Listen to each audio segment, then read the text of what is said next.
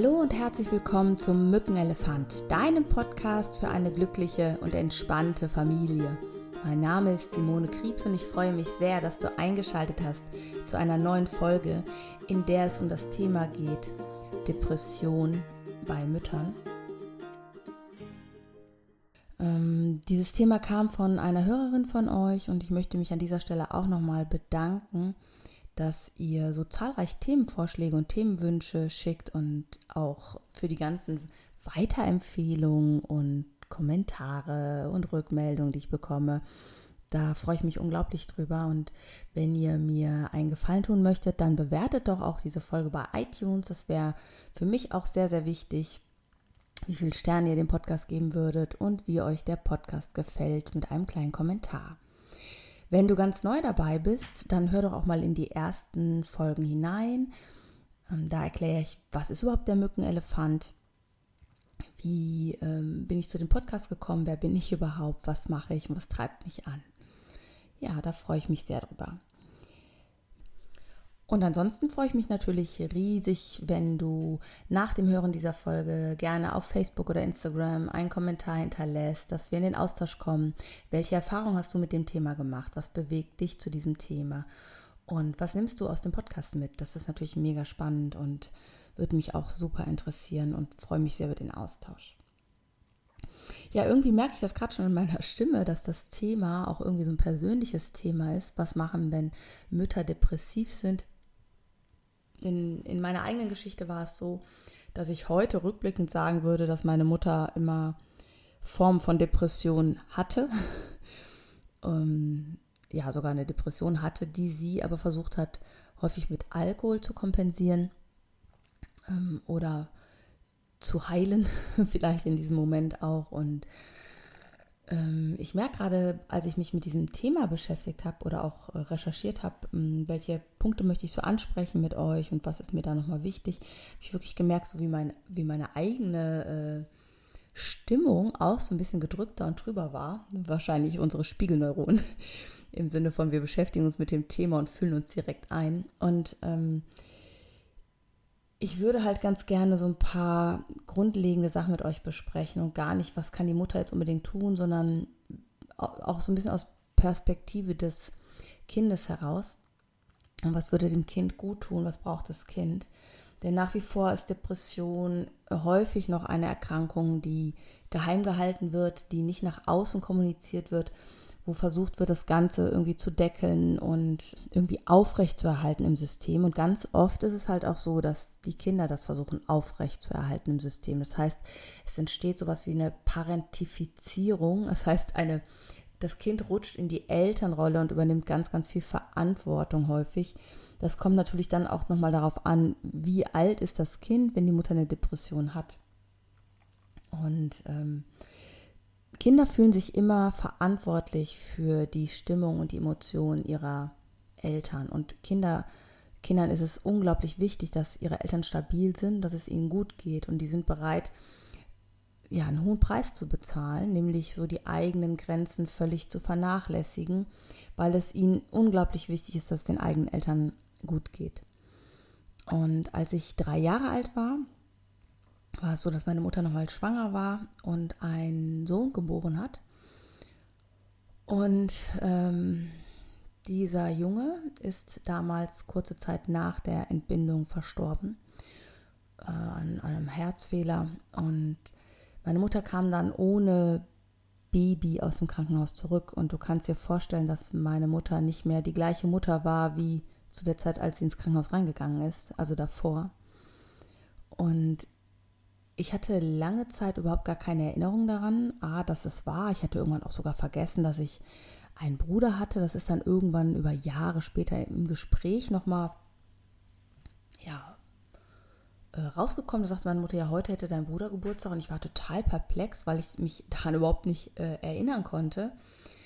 Und habe dann aber gemerkt, als ich später eigene Themen mal bearbeitet habe, dass da wirklich noch was äh, Starkes sitzt. Und das war, das erinnere ich mich noch mega dran, letztes Jahr auf meinem Geburtstag, da war ich äh, bei Tobias Beck auf einem Seminar und zwar beim Bootcamp und ich hatte Geburtstag, wie schon gesagt.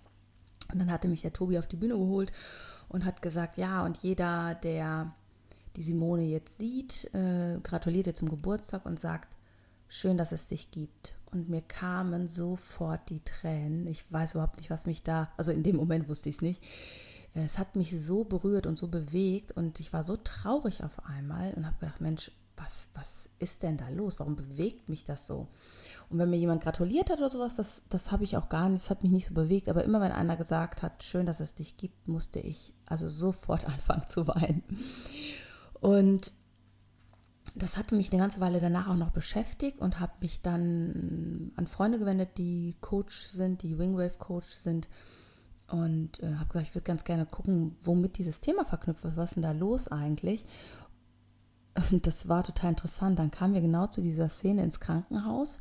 Äh, da ist so eine Szene, die ich so im Kopf habe, wo ich äh, durch so eine Babyscheibe gucke. Also kennt ihr vielleicht diese Schlafräume, wo Babys drin lagen früher? Und da konnte man halt durchgucken, da waren, die Säuglinge in Betten, die waren damals nicht immer noch auf den Zimmern der Mütter. Ja, und dann sind wir irgendwie weiter zu, wohl zu meiner Mutter gegangen. Und diese Szene konnte ich irgendwie so erinnern. Da gab es irgendwie eine Verknüpfung und dann immer eine Szene, wo meine Mutter auf dem Boden sitzt und weint und weint und weint und ich einfach total hilflos und ängstlich daneben stehe. Und ich weiß auch noch, dass es gar nicht so die Traurigkeit war um dieses Baby, das nicht da ist, weil da hatte ich irgendwie gar keinen Bezug zu als, als Dreijährige anscheinend, aber wie es meiner Mutter geht, wie bedrohlich und äh, angsteinflößend das für mich war. Und vor allem die Sorge, geht das wieder weg, hört das wieder auf. Das war das, was mich sehr, sehr beschäftigt hat. Und auch so dieses Gefühl, hm, ja, ich meine, dieses Baby ist jetzt nicht da, aber ich bin jetzt da. Also ein Gefühl von Verantwortung und Schuld, dass es mich jetzt gibt und diesen Jungen jetzt nicht. Und das war natürlich total unbewusst. Das, also hatte ich überhaupt gar keine Erinnerung dran. Das war mega spannend, das herauszufinden. Und ähm, ja, ich meine, heute weiß ich, dass es andere Phasen gab. Ich weiß, dass meine Mutter immer wieder Phasen hatte, wo sie sehr depressiv war oder sehr traurig war oder ihr Leben nicht so geregelt bekommen hat, wie ich mir das gewünscht hätte. Ähm, aber ich weiß ja heute, dass ich meinen Weg genommen habe und dass ich das gut verpackt habe im Großen und Ganzen und für mich sorgen kann. Und das macht mir halt auch immer Mut, wenn ich heute mit Erwachsenen arbeite, die selbst diese Mütter hatten und das ist gar nicht selten in der Praxis. Das ist so häufig, dass ähm, Frauen kommen, die Mütter hatten, die zum Beispiel immer Suizidalität, also die angedroht haben, sich umzubringen, die emotional manipuliert haben oder die halt auch sehr depressiv waren. Und was ich halt immer sehr beruhigend finde, ist, dass man später diese Wunden heilen lassen kann. Das fand ich und finde ich nach wie vor echt großartig, dass man halt für sich sorgen kann. Ja, und als meine Mutter älter war, war es natürlich so, wenn sie dann getrunken hat oder so Phasen hatte, wo sie nicht so präsent sein konnte, so nenne ich das jetzt mal, dass ich ganz viel Verantwortung übernommen habe und versucht habe, das zu kompensieren. Wobei es bei meiner Mutter nie so massiv war, dass sie wochenlang nur im Bett lag, dass sie ähm, gar nichts konnte, sondern es waren wirklich relativ kurze Phasen emotionaler Hilflosigkeit. Und trotzdem führte es dazu, dass ich so die Erwachsenenrolle eingenommen habe und auch so ganz viele Bedürfnisse, die ich als Jugendliche hatte, erstmal so gar nicht ausgelebt habe, sondern das irgendwie so ein bisschen nachgeholt habe, ein bisschen später pubertiert habe. Ja, aber kommen wir jetzt nochmal zurück. Wie ist das für, für junge Menschen? Und ich glaube, was, was ich noch so erinnere, ist, dass ich mich so geschämt habe damals, dass meine Mutter zum Beispiel trinkt oder äh, dass sie bestimmte Dinge in ihrem Leben gar nicht so auf die Kette bekommt. So in meinen Augen war das so. Ne? Ich habe mir gedacht, so reiß dich doch mal zusammen, was stellst du dich denn jetzt so an? Ähm, bin, also mach doch einfach mal. Und konnte es gar nicht so nachvollziehen. Und wenn wir zum Beispiel beim Elternsprechtag waren, dann habe ich immer gedacht, boah, die anderen, also die Lehrer, die sehen das, was mit der nicht stimmt. Und ich habe mich dafür immer sehr geschämt. Und habe mich dann geschämt, dass ich mich für meine Mutter geschämt habe. Also es ist ein totaler Kreislauf. Und ähm, ich glaube, was unglaublich hilft, ist, ähm, dass man darüber sprechen kann, dass man einem Kind sagt, du bist nicht schuld, du kannst nichts dafür und du bist auch nicht verantwortlich. Es gibt Erwachsene, Ärzte, Psychologen, die mir helfen und die sich um mich kümmern. Ich glaube, das ist ein total wichtiger Schritt. Und ähm, ja, dass darüber gesprochen werden darf. Diese Tabuisierung macht das Geheimnis meistens halt belastender und schwerer. Und bei mir war das oft so, dass ich mir dachte, es gibt so mitleidige Blicke, die ich nicht so haben wollte. Ne? So Menschen, die mich mitleidig anschauen und ich kriege das nur aus Mitleid, jetzt bestimmte Sachen. Das muss überhaupt nicht so stimmen, aber in meiner Wahrnehmung war es halt ganz oft so. Und ähm, was, was ich glaube, was total wichtig ist, dass du als Kind das Gefühl bekommst, dass deine Gefühle richtig sind und dass du selbst richtig bist, wie du bist. Und was Kinder halt mm, mehr und mehr lernen bei depressiven oder psychisch kranken Eltern ist, ähm, wie kann ich mich abgrenzen? Wie kann ich verstehen, das ist das Gefühl von meiner Mama und ich darf, mir darf es gut gehen und ich darf ähm, mich um mich selbst kümmern. Und irgendjemand anderes Erwachsenes kümmert sich um ja, meine Mutter. Und ich darf deswegen traurig sein, ich darf deswegen wütend sein, ich darf das gemein finden und ich darf all meine Gefühle auch haben und ausleben. Das ist halt total wichtig. Und da finde ich es auch immer so ein außerelterlicher Bereich total wichtig. Das heißt, erwachsene Bezugspersonen, sei es Lehrer, sei es äh, Eltern von Freunden, die einen dann in den Arm nehmen und die sagen, das ist gut, wie du das machst und wir sind stolz auf dich und ähm, das ist völlig normal, dass es dir damit nicht gut geht. Denn als Kind hast du ja gar keinen Gegenvergleich. Als Kind beziehst du erstmal alles Mögliche auf dich und das macht natürlich was mit dir. Ne? Und je älter du wirst, umso besser ist es halt für sich eine Abgrenzung zu lernen, für welche Emotionen du halt nicht verantwortlich bist. Und ich hatte letzte Woche ja zu dem Thema Hochsensibilität, hochempathisch und oder gefühlsstark und hochsensitiv ähm, was aufgenommen. Ich glaube, dass halt solche Lebensumstände dich auch hochsensibel beziehungsweise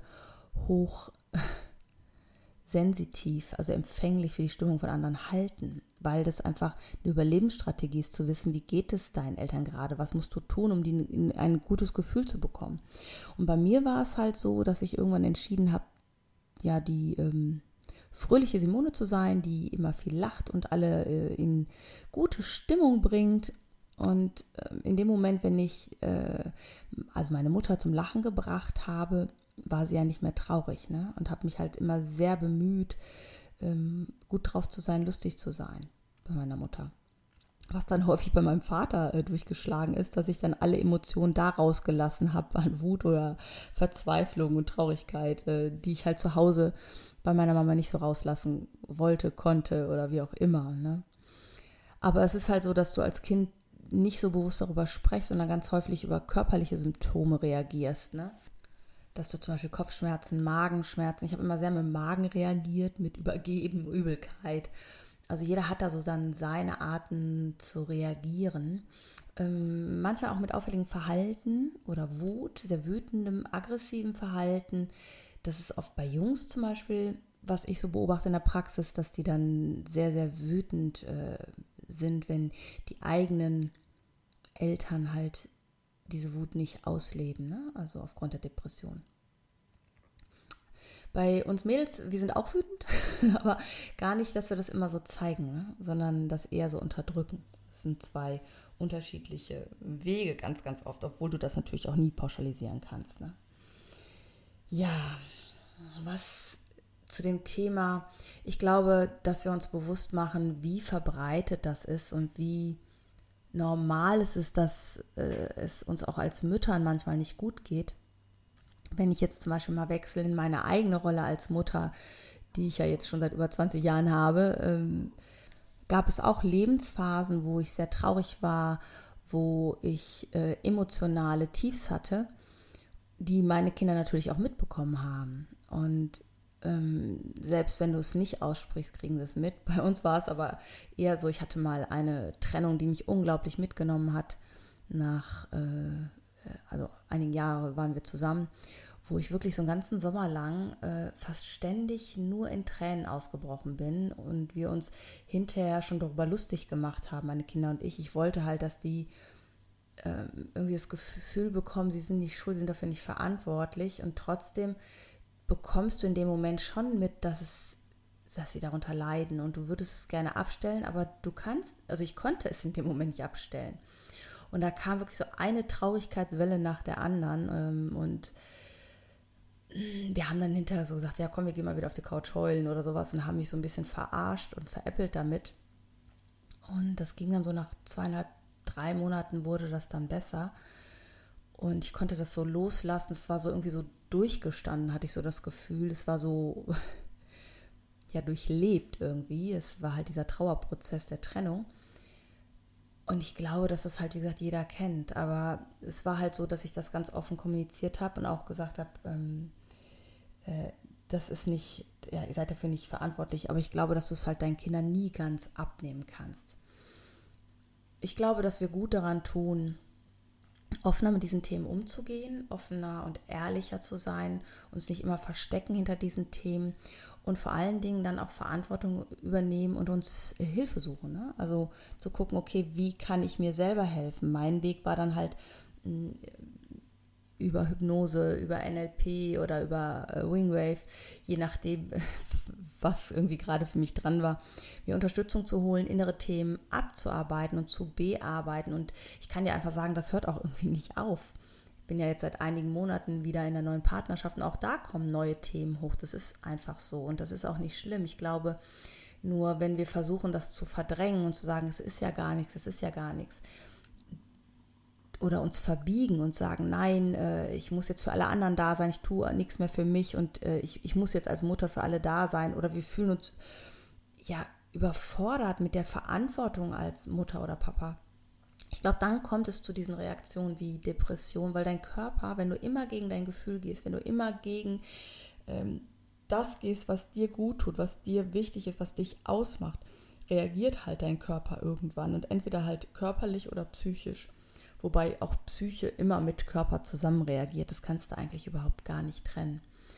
Und ich möchte dir einfach Mut machen, wenn dich das betrifft. Du bist damit überhaupt nicht allein und du musst dich deswegen nicht schämen. Es ist nichts, was du tust, um jemandem zu schaden, um dir zu schaden, deinem Kind zu schaden. Und ich würde mir für dich wünschen, dass du dich auf den Weg machst und Hilfe holst und zwar nicht nur die klassische schulische Medizin mit Tabletten, weil ich schon die Erfahrung mache, dass das nicht heilt. Es ist vielleicht mal eine Stabilisierung in der Krise, aber das darunter muss heilen. Das, was das auslöst, dass du so traurig bist, antriebslos bist und dass dein Gehirn weiß, warum es das macht. Dein Gehirn weiß, was es dir sagen möchte. Wir müssen nur mal lernen, wieder hinzuhören und hinzufühlen. Und da würde ich dir total gerne Mut machen, ähm, für dich zu sorgen und dahin zu schauen. Das ist ein Riesengeschenk für dich selber und für deine Familie und deine Kinder. Und ja, ich hoffe, dass ich dir mit dieser Podcast-Folge ein bisschen Mut machen konnte, dir ein bisschen weiterhelfen konnte. Und ich glaube, wir geben wirklich immer unser Bestes als Eltern. Davon bin ich hundertprozentig überzeugt. Deswegen sage ich dir ja auch immer, du bist genau richtig für dein Kind.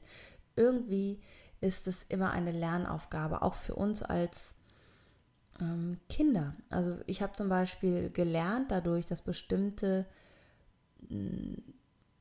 dass ich an einer bestimmten Stelle akzeptieren muss, dass jeder sein eigenes Leben lebt. Also ich habe irgendwann akzeptiert, dass, meine, dass ich meiner Mutter da nicht raushelfen kann, dass sie das Recht hat, ihre eigenen Entscheidungen zu treffen, dass sie das Recht hat, ihr Leben so zu leben, wie sie meint, dass es das Beste ist. Auch das Beste, was ihr gerade einfällt. Dass ich akzeptieren wollte oder habe, dass ich akzeptiert habe, dass äh, sie ihre Lösung und ihre Entscheidung findet. Und dass es nicht mein Leben ist. Und das hat mir unglaublich geholfen, auch bei meinen eigenen Kindern viel mehr akzeptieren zu können, dass sie bestimmte Entscheidungen selbst treffen. Dass ich eine Meinung dazu haben darf, aber dass sie diese Entscheidung treffen. Das hat mich ja letztlich zu der Mama gemacht, die ich heute bin und zu dem Menschen gemacht, der ich heute bin. Und ich glaube, dass alles, was uns das Leben so vor die Füße wirft, für uns geschieht und dass wir daraus gestärkt hervorgehen können und dass wir daran wachsen können.